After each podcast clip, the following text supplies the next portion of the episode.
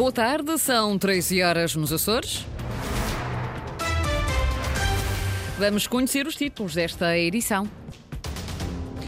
Vivem em sobressalto, duas famílias têm habitações em risco na ajuda da Bretanha, em São Miguel, devido a perigo de derrocada.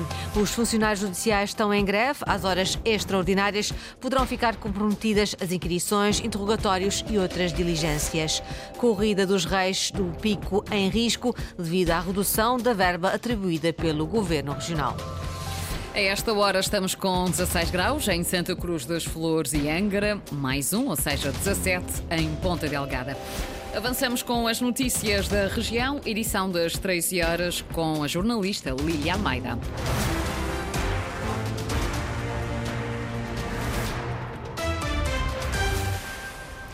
Devido a risco de derrocada, duas famílias têm as habitações em perigo na ajuda da Bretanha, na costa norte, Ponta Delgada, São Miguel. Tiveram inclusivamente de ser realojadas no fim de semana, em que figurou um aviso amarelo, devido à instabilidade provocada por uma derrocada de grandes dimensões no passado dia 31 de dezembro. As famílias vivem em permanente sobressalto desde então. O testemunho de Judite Pavão, uma das moradoras. Não, não dá para descansar porque ter sempre com aquele susto, ter sempre com aquele som de barulho e, uh, e tenho sempre, uh, sempre com uh, um medo, com os, com os nervos, já sabe. Qual é a sua expectativa relativamente à visita agora do LEREC, do laboratório? Ou amanhã grota, ou dão-nos alguma, alguma solução, porque estar assim em casa sempre neste susto, neste meio, não dormir, não descansar, a gente não pode estar. E tem alguma solução pessoal? Se algum outro sítio para onde ir se tiver que sair desta casa? Não, não tenho, porque a minha, esta é a minha casa.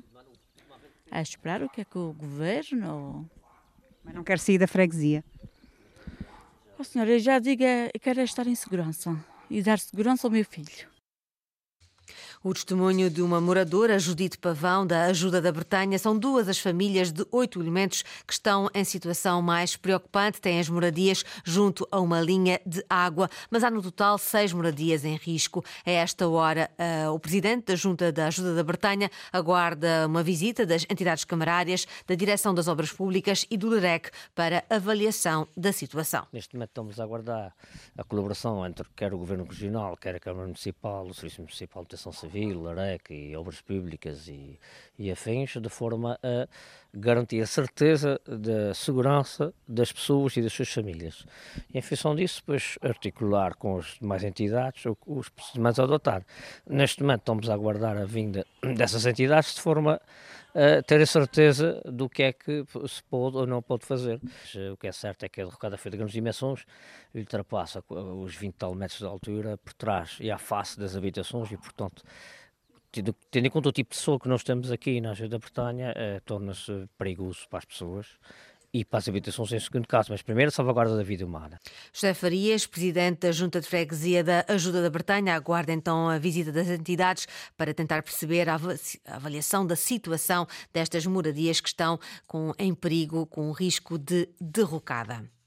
O Sintap convocou uma conferência de imprensa para discutir temas que estavam incluídos no plano e orçamento para 2024, mas que acabou chumbado. O sindicato quer que os partidos se pronunciem sobre as medidas e que as incluam nos respectivos programas eleitorais.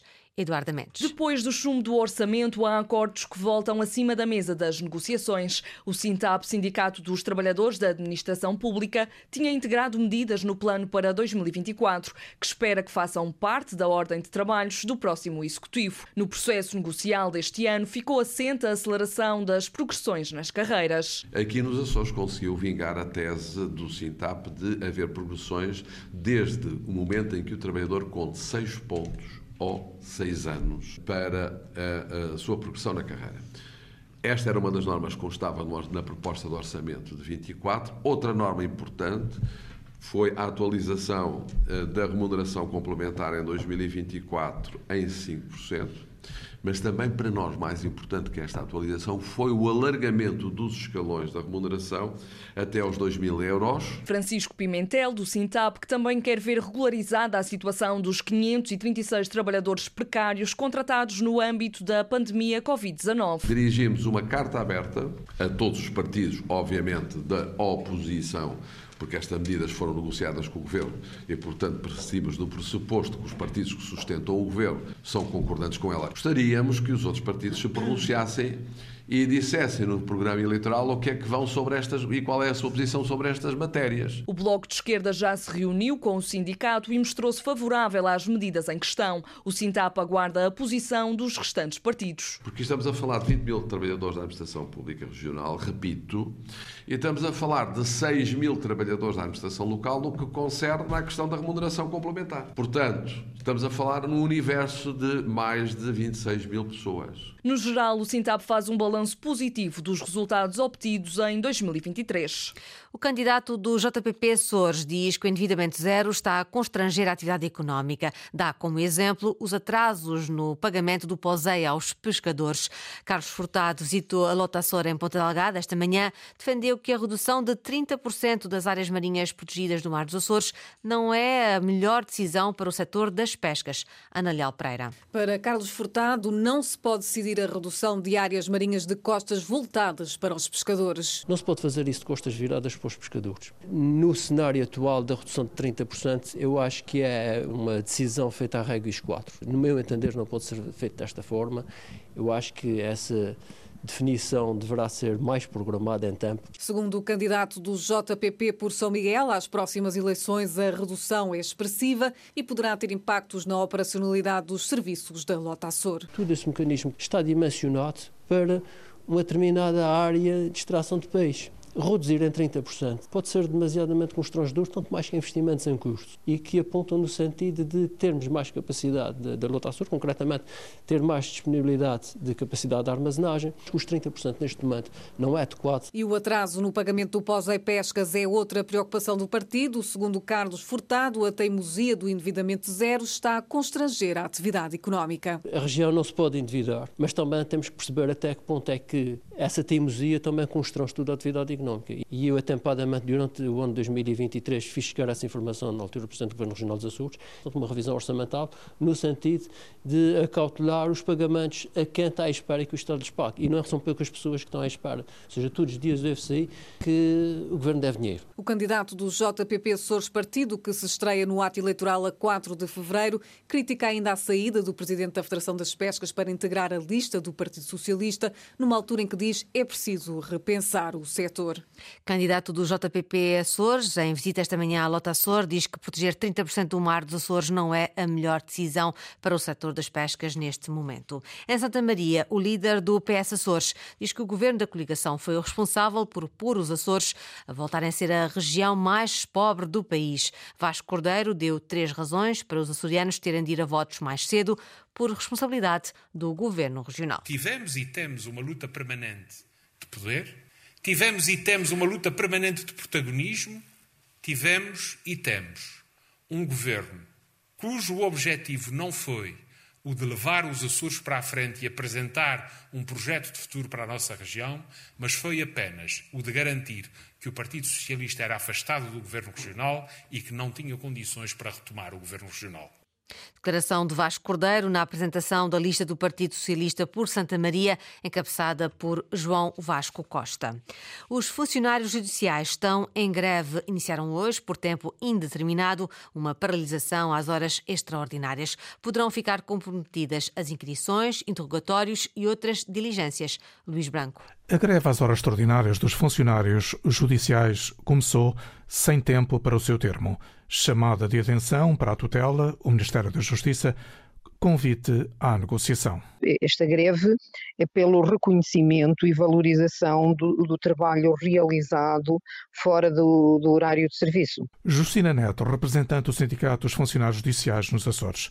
Condicionados ficarão os interrogatórios urgentes e não urgentes, inquirições e outras diligências. Tem a ver mais com com diligências que se prolongam eh, para além do horário normal do, do, do serviço, não é? Ou seja, uh, interrogatórios, uh, é o que será porventura aquilo que, ou então um julgamento que se prolongue para além do, das 17, mas tem a ver mais com, com diligências, digamos assim, que são urgentes, urgentes ou não urgentes, mas que se prolonguem para além das 17, e em que é exigido que nós estejamos lá sem que essas horas sejam pagas. Está ainda em causa, segundo o sindicato, a abertura de um processo negocial para a contagem do tempo de congelamento da carreira dos oficiais de justiça, a colocação a concurso de todos os lugares ocupados em regime de substituição-recolhas, o reforço do quadro de oficiais de justiça em número suficiente e o direito a férias nos termos da lei geral.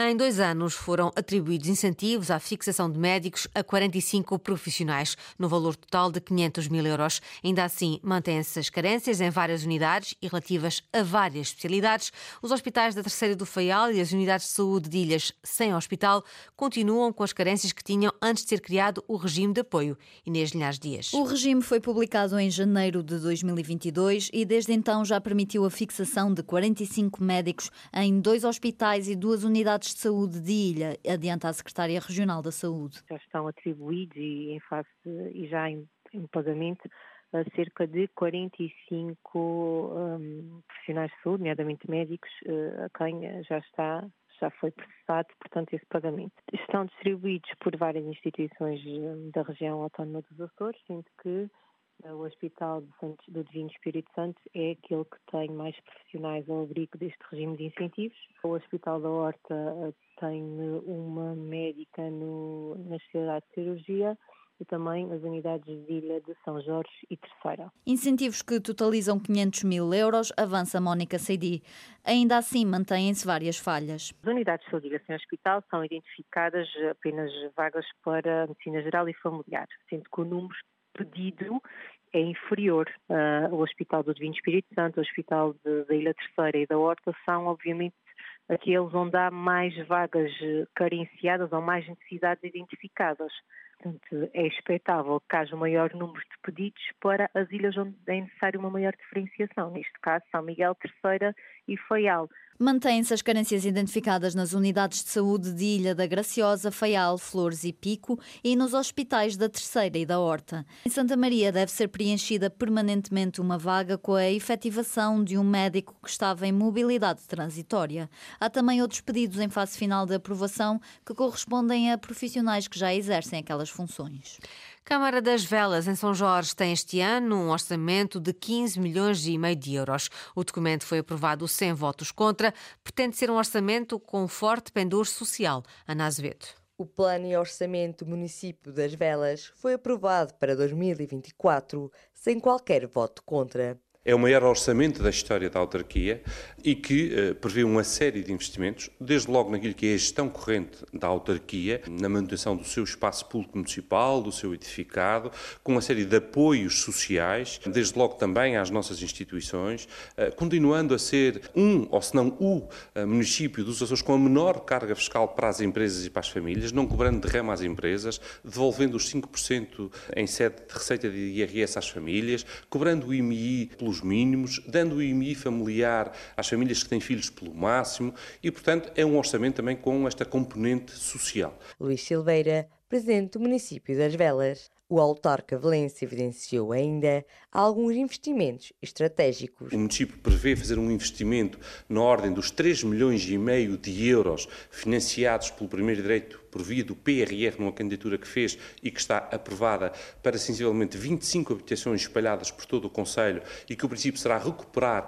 habitações que estejam devolutas e em ruínas. E, por outro lado, uma série de investimentos no âmbito do novo quadro comunitário de apoio, como a segunda fase da ciclovia que liga os portinhos da Ribeira de Nabo aos portinhos da Queimada, ou a melhoria da ligação da Serroa da Beira aos Rosais ou vice-versa, ou o Centro de Bem-Estar de Entes Morros. O município das Velas conta com um orçamento que ronda os 15,5 milhões de euros para 2024. Na oposição, Rui Sequeira, do Partido Socialista, diz que o orçamento precisa apostar mais nas políticas de combate à desertificação. Isto é uma ilha que, eh, desde há muito e ultimamente com, com maior intensidade, tem reduzido a sua população portanto, estamos a ficar com uma população envelhecida, os jovens vão para estar para fora e não voltam. portanto, há que criar políticas estruturais nesse sentido, no sentido de criar mais incentivos para a fixação dos jovens, no sentido também de criar melhores condições de vida para as nossas famílias e melhores condições também para as nossas empresas. Câmara das Velas este ano com um orçamento de 15 milhões e meio de euros. A corrida dos reis no Pico está em risco de ser cancelada devido à redução de apoios do Governo Regional. A prova está inscrita no calendário da Federação Portuguesa de Atletismo para o próximo dia 21, mas a organização ainda não conseguiu garantir as verbas necessárias para pagar a totalidade da prova do ano passado e, por isso, David Borges não quer arriscar na promoção de edição deste ano. A Associação de Atletismo da Ilha do Pico tem a prova planificada há vários meses, mas em abril passado, três meses depois de se ter realizado a competição com mais de mil atletas, atletas foi apanhada de surpresa com a atribuição pela Direção Regional do Turismo de um apoio inferior em 65% ao habitual. Aquela entidade contava receber uma verba semelhante a anos anteriores, mas a Direção Regional do Turismo reduziu os apoios, justificando a decisão com o avultado número de candidaturas apresentado no âmbito da animação turística. Desde então, a Associação de Atletismo tem tentado demover a Direção Regional do Turismo desta decisão, mas a poucos dias da prova e num cenário de indefinição quanto ao volume de apoio a atribuir, na edição deste ano, a organização não quer arriscar e ficar com mais um ano de prova por pagar, além dos 4 mil euros que ainda falta regularizar de 2023. O presidente da Associação de Atletismo do Pico, António Carlos Maciel, não se pronuncia sobre a possibilidade da prova se realizar ou não, mas alguns dos atletas do continente previamente inscritos já cancelaram a deslocação aos Açores e o Clube Milênio já comunicou na sua página online que a Corrida dos Reis está cancelada. No futebol, Lusitânia venceu para a Série C do Campeonato de Portugal. A equipa terceirense bateu ontem em casa a União de Tomar por 1-0. Subiu ao terceiro lugar com 24 pontos. O Fontinhas também venceu 1-0 frente ao Rabo de Peixe. Com esta vitória, o Fontinhas iguala na tabela classificativa o conjunto da Vila Pescatória, que está no nono lugar, mas com menos dois jogos.